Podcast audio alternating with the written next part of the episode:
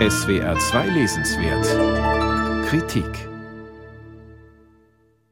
Antisemitismus ist für uns Deutsche identitätsstiftend und seit 150 Jahren strukturell in der deutschen Politik und Gesellschaft verankert. So lautet die These des Buches Antisemitismus eine deutsche Geschichte von Peter Longerich. Der renommierte Historiker hat die Verfolgung der Juden von der Aufklärung bis heute umfassend erforscht. Die Ergebnisse sind erschütternd und am erschütterndsten vielleicht, dass es eine solche Gesamtdarstellung noch nicht gab.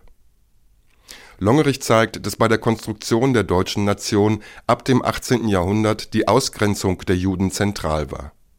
Gerade weil kein ethnisches Deutschtum zu finden war, wirkte die Ausgrenzung der Juden einigend und identitätsstiftend. Deutsch ist demnach, dass Juden nicht dazugehören und niemals echte Deutsche sein dürfen. Das ist ein grundlegender Unterschied zur Herausbildung anderer Nationen in Europa. Der zweite wesentliche Schluss aus Longerichs Forschung ist, dass der Antisemitismus eine offensive und aggressive Politik mit klarer Strategie, langfristigem Plan und eindeutigem Ziel ist. Die mit der Gründung des deutschen Staates einhergehende weitgehende Gleichstellung der Juden in Deutschland rückgängig zu machen und Juden und das Jüdische aus Deutschland zu eliminieren. Von Beginn an war der deutsche Antisemitismus also ein eliminatorischer Antisemitismus.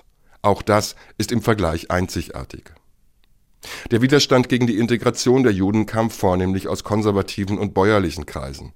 Nationalkonservative drängten im Bund mit den Kirchen und angeführt von völkischen Ideologen Juden jahrzehntelang aus der deutschen Gesellschaft heraus. Dieses Herausdrängen formte den nationalen Zusammenhalt.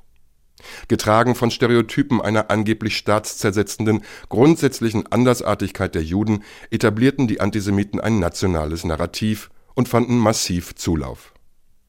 Daran änderte auch der Erste Weltkrieg nichts, an dem Juden als Soldaten überproportional beteiligt waren. Ihnen wurde die Verantwortung für die Niederlage zugeschrieben, wie überhaupt bei allen Negativentwicklungen für die deutschen Antisemiten immer Juden verantwortlich waren Hungersnöte, Wirtschaftskrisen, Arbeitslosigkeit und so weiter. Beim Versuch progressiver Kräfte in der Weimarer Republik, die Gleichstellung der Juden zu verteidigen, fällt auf, dass vor allem die Liberalen ein Doppelspiel führten und nicht entschieden gegen die Konservativen auftraten. Der rechte Diskurs wurde so Stück für Stück vorherrschend und konnte die Inhalte der anderen Parteien mitbestimmen denn die versuchten den Rechten das Wasser abzugraben, indem sie deren Forderungen teilweise übernahmen, statt entschieden Gegenposition zu beziehen. Ein klassisches Phänomen deutscher Politik bis heute. So grub sich der Antisemitismus tief in die deutsche Gesellschaft ein.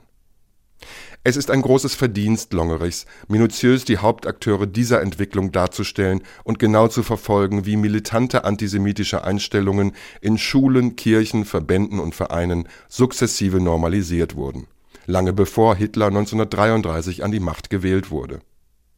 So kam laut Longerich die Vernichtung der Juden nicht aus heiterem Himmel und genauso wenig löste sich der Antisemitismus nach 1945 einfach auf.